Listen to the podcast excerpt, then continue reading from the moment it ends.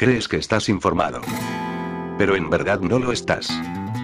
Porque dejas que subnormales cuya credencial periodística es solo un papel que pone que son periodistas te digan lo que no está pasando en el mundo. Porque no dejas que un desempleado sin nada mejor que hacer con su vida, robe artículos y de manera asquerosa los pase a formato audio escondiéndose detrás del Creative Commons. Esto es el Mercadeo de Noticias, el peor programa de noticias de todo Internet, y estás a punto de ser desinformado. Nuevos datos indican que las inyecciones pueden producir una de las enfermedades más mortales conocidas por la medicina. La enfermedad es siempre fatal, la enfermedad de Creutzfeldt-Jakob, ECH. Se conoce como enfermedad priónica. La enfermedad de Creutzfeldt-Jakob, ECH, es un trastorno cerebral degenerativo que conduce a la demencia y, en última instancia, a la muerte. La enfermedad de Creutzfeldt-Jakob, ECH, es una enfermedad rara y mortal causada por una proteína anormal en el cerebro llamada prión. Hace algunos años, una forma de esta enfermedad se conocía como enfermedad de las vacas locas. El punto no es solo contraer esta enfermedad letal, sino que las inyecciones COVID que pueden causarla deben considerarse como muy peligrosas en muchos sentidos. Una preimpresión francesa reciente sobre la enfermedad de Creutzfeldt-Jakob, ECH, y la vacunación contra el COVID ha indicado que la inyección contra el COVID puede haber contribuido a la aparición de un nuevo tipo de enfermedad de ECH esporádica que es mucho más agresiva y de progresión más rápida en comparación con la ECH tradicional. Los franceses encontraron a los pocos días de recibir una primera o segunda dosis de las inyecciones de Pfizer o Moderna COVID. Los pacientes contrajeron la enfermedad. Los priones ocurren naturalmente en el cerebro y generalmente son inofensivos, pero cuando se enferman o se doblan mal, afectarán a los priones cercanos y también se deformarán, lo que provocará el deterioro del tejido cerebral y la muerte. La enfermedad es incurable ya que una vez que un prión se infecta, continuará propagándose a otros priones sin ningún tratamiento capaz de detener su progreso. La mayoría de las personas con ECG tienen ECG esporádica. Se infectan sin motivo aparente. Sin embargo, pequeños subconjuntos de personas son diagnosticados debido a la herencia. La EPG esporádica, aunque ocurre al azar, se ha relacionado con el consumo de carne que ha sido infectada con priones enfermos, como la que afecta a las personas que ingieren carne de res de una vaca que ha sido infectada. Aunque la variante Omicron de COVID no tiene una región priónica en su proteína de pico, la primera variante de Wuhan COVID-19 tiene una región priónica en su proteína pico. Un estudio estadounidense indica que el área del prión es capaz de interactuar con las células humanas. Por lo tanto, cuando la información del gen de la proteína pico de la variante de Wuhan se convirtió en una inyección como parte de las inyecciones de ARN y adenovirus, también se incorporó la región del prión. Como parte del proceso celular natural, una vez que el ARN se incorpora a las células, la célula convertirá las instrucciones del ARN en una proteína pico COVID, engañando a las células haciéndoles creer que ha sido infectado para que creen una memoria inmunológica contra un componente del virus. Sin embargo, el proceso biológico de traducir la información del ARM en proteínas no es perfecto y es inmune a los errores.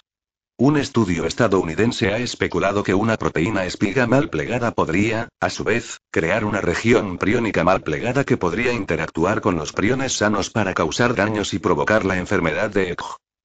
Aquí está la gran noticia.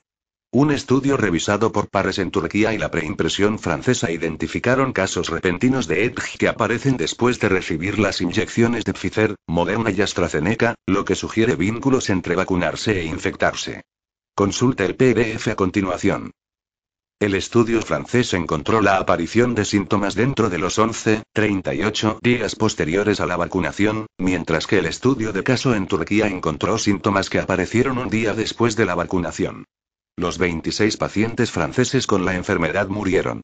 Entre ellos, 8 de ellos tuvieron una muerte súbita, 2,5 meses.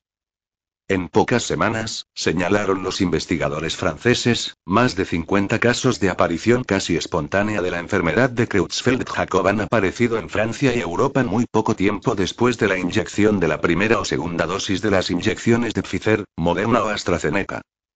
Casos de E. Un informe de caso de U. En marzo destacó la batalla de Cheryl Cohen, de 64 años, contra la EPG, que se desarrolló a los pocos días de recibir su segunda dosis de la inyección contra el COVID de Pfizer. El informe decía. Aquí, destacamos el caso de una mujer de 64 años que presenta pérdida de memoria en rápida disminución, cambios de comportamiento, dolores de cabeza y trastornos de la marcha aproximadamente una semana después de la administración de la segunda dosis del novedoso ácido ribonucleico mensajero de Pfizer-BioNTech, ARM, inyección COVID.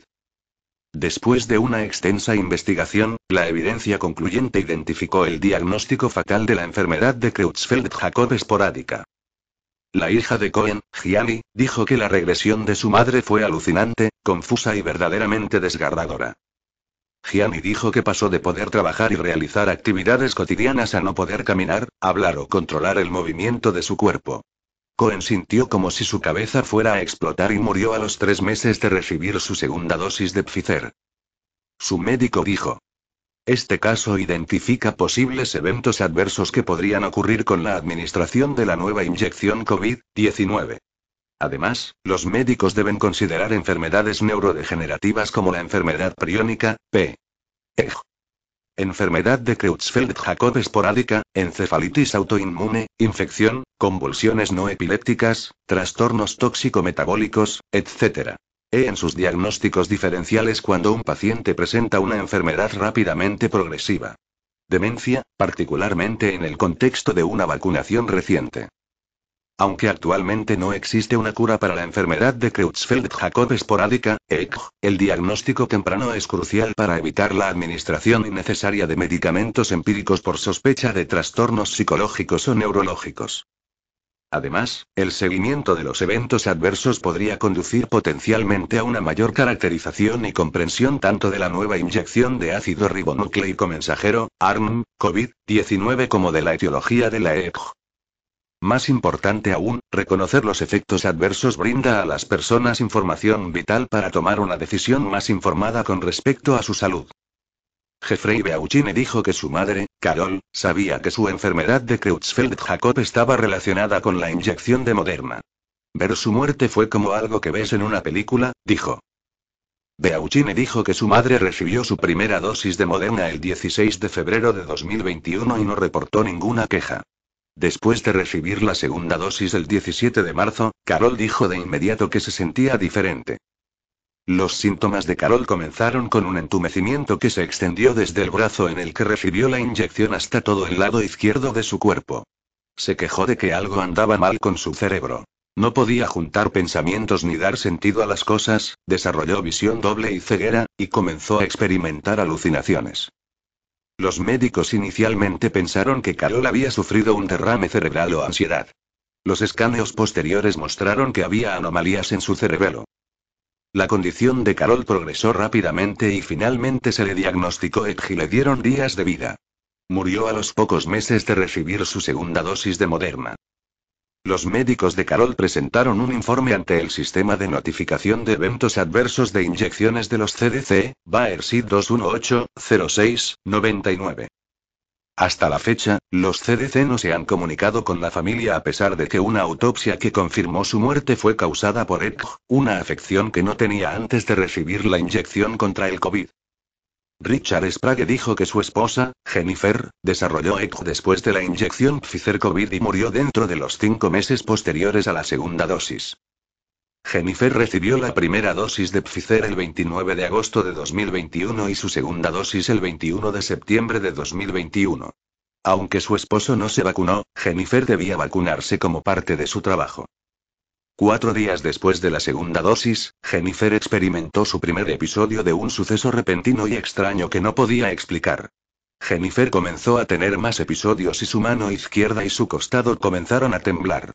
El 13 de octubre de 2021, Jennifer volvió al médico, quien le recetó Xanax para la ansiedad. La enfermedad de Jennifer progresó rápidamente hasta que no pudo sentarse ni caminar de forma independiente. Los escáneos confirmaron que Jennifer tenía cambios significativos en el lado derecho de su cerebro. Un nuevo equipo médico realizó una tabulación espinal y confirmó que Jennifer tenía ECG.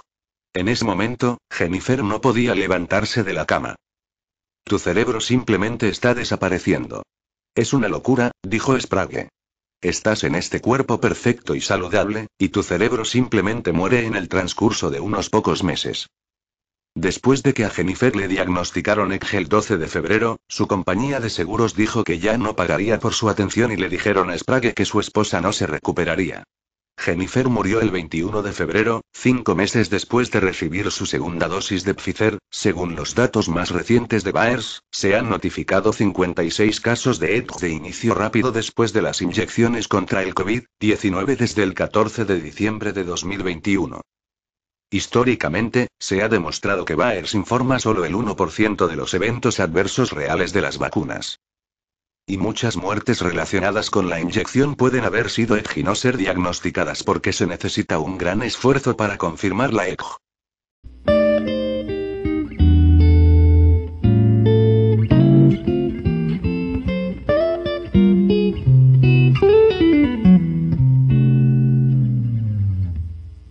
La trombosis venosa cerebral, TVC, es la condición de coagulación de la sangre, que puede causar un daño neurológico grave y está significativamente asociada con la vacunación contra el COVID-19 de Arno, según demostró un estudio importante en la revista médica Vaccines. El equipo de investigación analizó 1.154.023 informes de eventos adversos de más de 130 países registrados en Vigibase, la base de datos global de la Organización Mundial de la Salud, y encontró una señal de seguridad potencial para la aparición de CVT después de la vacunación con ARM de COVID-19. Los autores señalan que muchos informes se produjeron en personas más jóvenes y las condiciones eran graves. Las TVC se informaron comúnmente en pacientes de 18 a 44 años y de 45 a 64 años, con mayor frecuencia en mujeres, y principalmente en Europa y América y más del 90% de los, los pacientes estaban en estado grave, y el 33% no se recuperó o murió. Los investigadores tienen en cuenta el subregistro para producir estimaciones de un mayor riesgo por encima de una línea de base. Alrededor de 3,5 veces mayor riesgo para las inyecciones de ARM y 7 veces mayor riesgo para AstraZeneca. Esto significa que el riesgo de CVT de las inyecciones de ARM es alto también, y la de AstraZeneca es aún peor. También descubrieron que la CVT después de la vacunación con ARM es solo alrededor de un tercio de la mortalidad que sigue a la vacunación con AstraZeneca. Esto significa que las vacunas de ARM conducen a CVT mortal alrededor de una sexta parte que AstraZeneca, lo que puede explicar por qué la condición está particularmente asociada con la inyección de AstraZeneca aunque las otras también son peligrosas.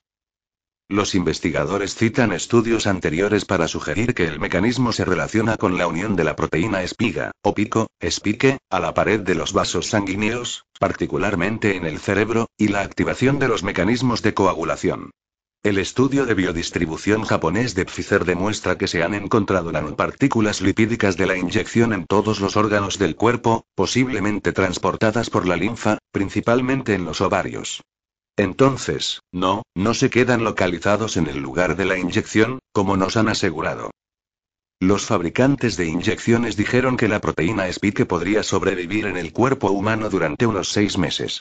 Una investigación más reciente encontró que la proteína espiga persistió en pacientes recuperados de COVID durante 15 meses. La proteína pico, espique, tiene un efecto inflamatorio sobre las células endoteliales del cerebro, alterando la función de la barrera hematoencefálica, permitiéndoles cruzar más fácilmente. Estos estudios sugirieron que las ocurrencias de CVT relacionadas con las inyecciones COVID-19 basadas en ARN pueden deberse a la disfunción endotelial causada por las interacciones de la glucoproteína pico con las células endoteliales que dan como resultado la inmunotrombosis. Si la glicoproteína pico de las inyecciones COVID-19 basadas en ARN se une al receptor de la enzima convertidora de angiotensina 2, varias moléculas inflamatorias y trombogénicas, como factores quimiotácticos de leucocitos, moléculas de adhesión celular, molécula de adhesión celular vascular 1 y molécula de adhesión intercelular 1, y citocinas procoagulantes, pueden activarse. Este mecanismo puede causar disfunción endotelial, particularmente en las células endoteliales del cerebro, lo que podría contribuir a una alteración significativa de la integridad de la barrera endotelial del cerebro y, en última instancia, promover la formación de trombos. Además, un estudio anterior sugirió que la glicoproteína pico puede inducir la agregación y activación de plaquetas y, finalmente, provocar la formación de trombos. Aunque no se ha establecido claramente el periodo de tiempo en el que persiste la glucoproteína del pico, varios estudios han sugerido que puede durar semanas. Por lo tanto, la activación de plaquetas relacionada con la glicoproteína de pico provocada por las vacunas COVID-19 basadas en ARN podría explicar la tendencia de las ocurrencias de CVT después de las vacunas COVID-19 basadas en ARN. Además, en línea con estos informes de casos anteriores, nuestros resultados mostraron que la CVT se produjo principalmente a las pocas semanas de las vacunas COVID-19 basadas en ARN. Aquí está el resumen del estudio, que resume los hallazgos. Se ha informado trombosis venosa cerebral, TVC, un evento trombótico raro que puede causar déficits neurológicos graves, después de inyecciones Chadox 1 AstraZeneca en COV-19 contra coronavirus 2019. Analizamos retrospectivamente la ocurrencia de TVC, el tiempo de inicio después de la vacunación, los resultados, recuperados barra no recuperados, y la muerte después de la vacunación con COVID-19 a partir de los informes de reacciones adversas a medicamentos, AD, en Vigibase. Se realizó un análisis de desproporcionalidad con respecto a las inyecciones de ARN de COVID-19, BNT 162B2 Pfizer Inma, 1273 Moderna, y la vacuna Chadox 1 en COV-19.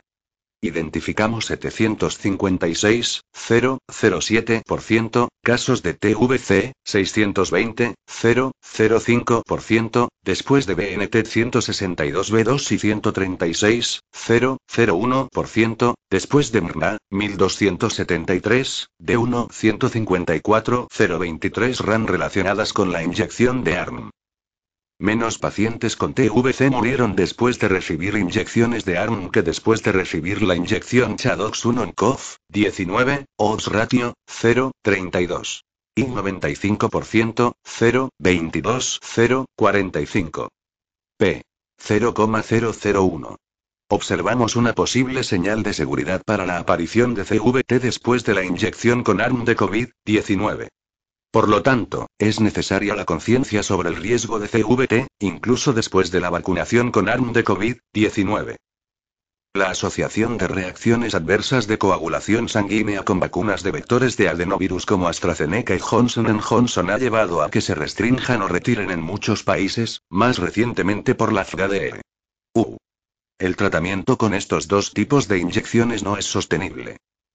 El estudio realizado por un equipo de investigadores de las agencias de salud de esos países, publicado en el Journal of the American Medical Association, JAMA, identificó 1077 eventos incidentes de miocarditis y 1149 eventos incidentes de pericarditis entre 23.122.522 residentes nórdicos, 81% de los cuales fueron vacunados al final del estudio. 50,2% de los cuales eran mujeres. Dentro del periodo de 28 días, para hombres y mujeres de 12 años o más combinados que recibieron un programa homólogo, la segunda dosis se asoció con un mayor riesgo de miocarditis.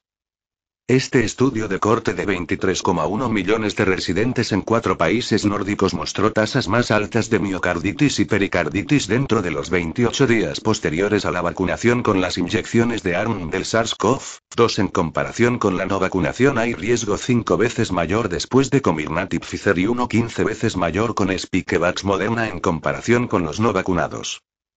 ¿Qué consecuencias puede haber con la donación de sangre?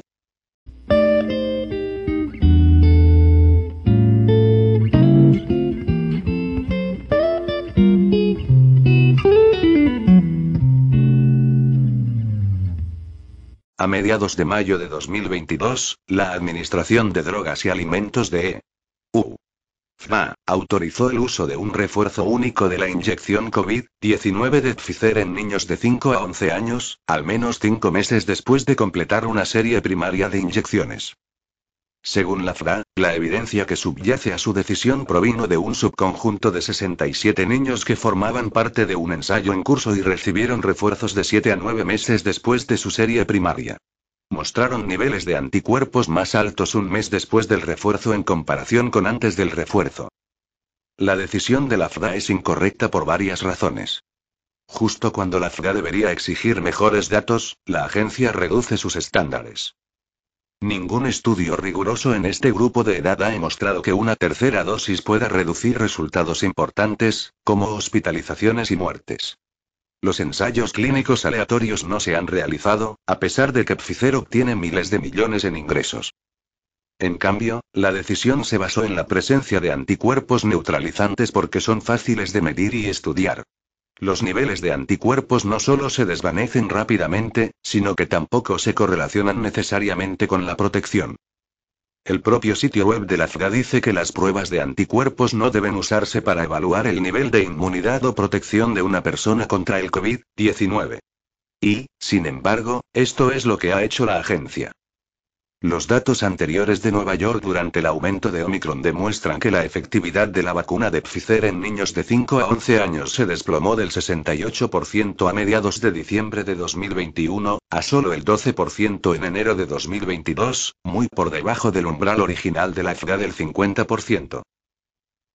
El enfoque miope en los anticuerpos por parte de los reguladores de medicamentos y las autoridades sanitarias ha sido a expensas de considerar otros aspectos importantes del sistema inmunitario, como las células TCD4 y las respuestas del sistema inmunitario naturales, que desempeñan un papel crucial en la prevención de infecciones y se cree que son más duraderas que los anticuerpos.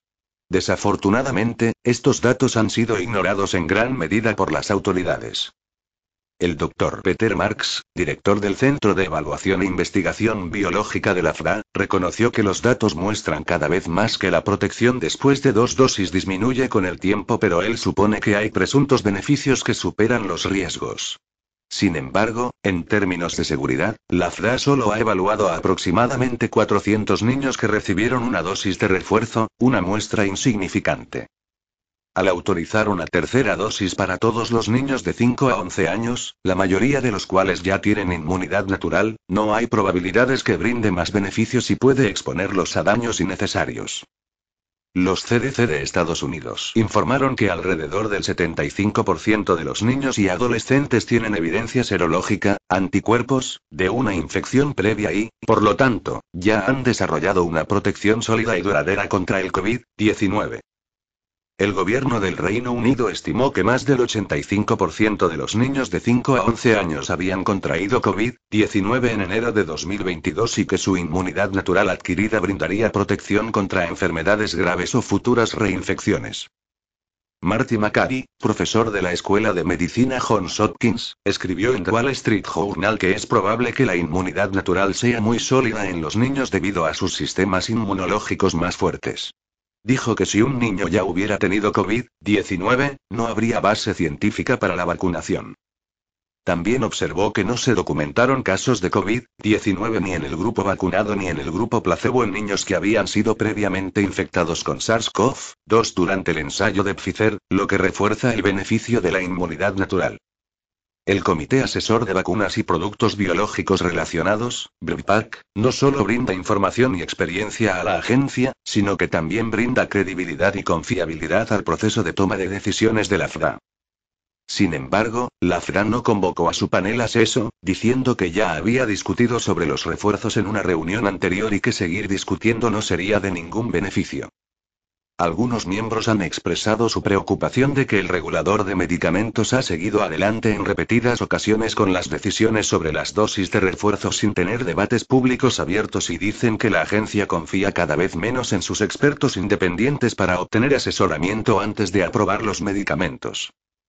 En un análisis reciente, los investigadores demostraron que solo el 6% de los medicamentos aprobados por la FDA fueron revisados por paneles asesores en 2021, frente al 55% en 2010, ver figura. Si la confianza pública refleja estas cifras, las agencias reguladoras tienen un largo camino por recorrer para recuperar la confianza en sus procesos de toma de decisiones. A pesar de la continua expansión de los refuerzos, el entusiasmo por las inyecciones parece estar decayendo.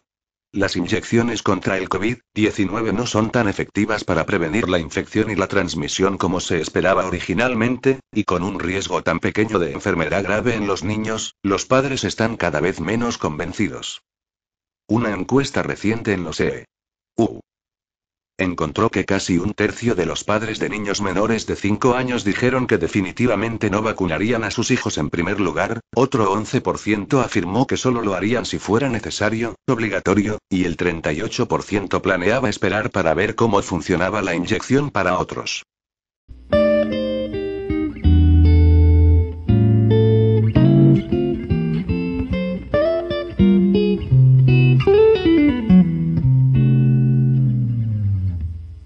El comité de investigación ruso dijo el domingo que estudiaría las acusaciones de que la Cruz Roja ucraniana estaba implicada en actividades sospechosas, como el mantenimiento de registros de niños con órganos sanos en la ciudad de Mariupol.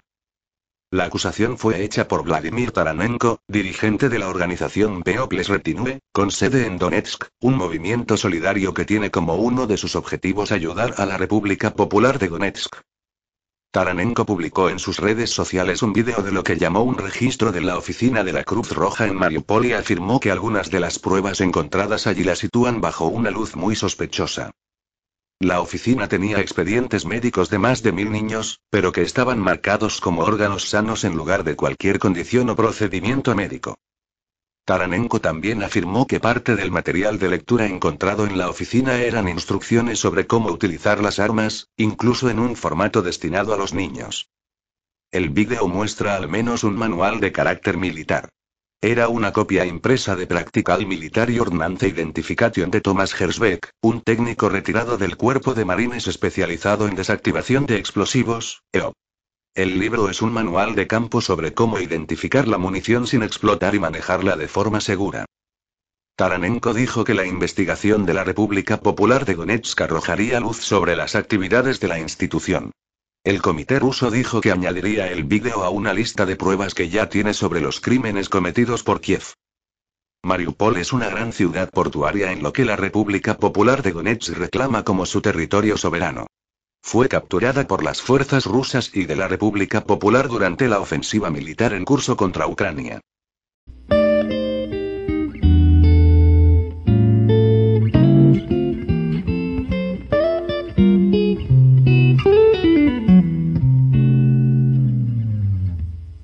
YouTube, la plataforma de vídeo de Google, es cada vez más estricta con la censura de contenidos relativos a la guerra de Ucrania. Un capataz lo justifica diciendo que la mayoría de los vídeos eliminados provienen de canales afiliados al gobierno ruso. Rusia debe tener muchos canales afiliados a su gobierno porque la plataforma ha eliminado más de 70.000 vídeos y borrado 9.000 canales relacionados con la guerra de Ucrania, según el diario británico The Guardian. Uno de los motivos es el de llamar a la invasión de Ucrania una misión de liberación. Como suele ocurrir, más interesante que la censura masiva son los pretextos con que se visten los inquisidores. La violencia es uno de esos pretextos. YouTube está en contra de una violencia que no se puede negar, salvo que seas un negacionista. Es algo que se aplica a todo, dijo Neal Mohan, jefe de producto de YouTube. Otro pretexto es que solo se difundan información precisa, de alta calidad y creíble, añadió Mohan. Da la casualidad de que los canales más fiables y mejores son los que critican la acción militar de Rusia. Los demás, los que han enviado a la papelera, repiten la retórica del Kremlin. Se trata de narraciones que provienen del gobierno ruso o de actores rusos en nombre del gobierno ruso. A pesar de ello, Mohan afirma que YouTube es un lugar donde los ciudadanos rusos pueden obtener información sin censura sobre la guerra. Sin censura, en los últimos meses YouTube ha suspendido temporalmente las cuentas asociadas a los ministerios de defensa y asuntos exteriores rusos por describir la guerra como una misión de liberación. YouTube también prohibió en marzo a Rusia Today y Sputnik, los dos principales difusores del discurso internacional del Kremlin. Lo que YouTube está diciendo es que ha tomado partido. La censura no se dirige contra Rusia, ni contra los rusos, sino solo contra el gobierno. Si algún ruso introduce contenidos opuestos a su gobierno, es bienvenido. El derecho a la información tiene dos partes. Una, activa, es el derecho a informar, la otra, pasiva, es el derecho a informarse. YouTube ha eliminado las dos. Casi 90 millones de rusos utilizan la plataforma de Google. Por lo tanto, hay 90 millones de rusos que no pueden conocer la opinión de su propio gobierno sobre la guerra de Ucrania. La semana pasada, el ministro de Desarrollo Digital de Rusia, Maksuf Shagaev, dijo que su gobierno no bloquearía YouTube, a pesar de las disputas sobre contenidos que han llevado a la plataforma a ser multada por los tribunales por no retirar vídeos prohibidos. Como buena plataforma partidista, cada vez que en el mundo hay un acontecimiento crítico, YouTube desenfunda la tijera. Durante la pandemia eliminó más de 130.000 vídeos sobre las vacunas. En Estados Unidos ocurre lo mismo. Un contenido no es fiable porque proceda de Estados Unidos. El canal de Trump fue prohibido temporalmente después de la invasión del Capitolio al final de su mandato. Los usuarios de YouTube no tienen derecho a conocer la opinión de Trump. Solo la de sus oponentes.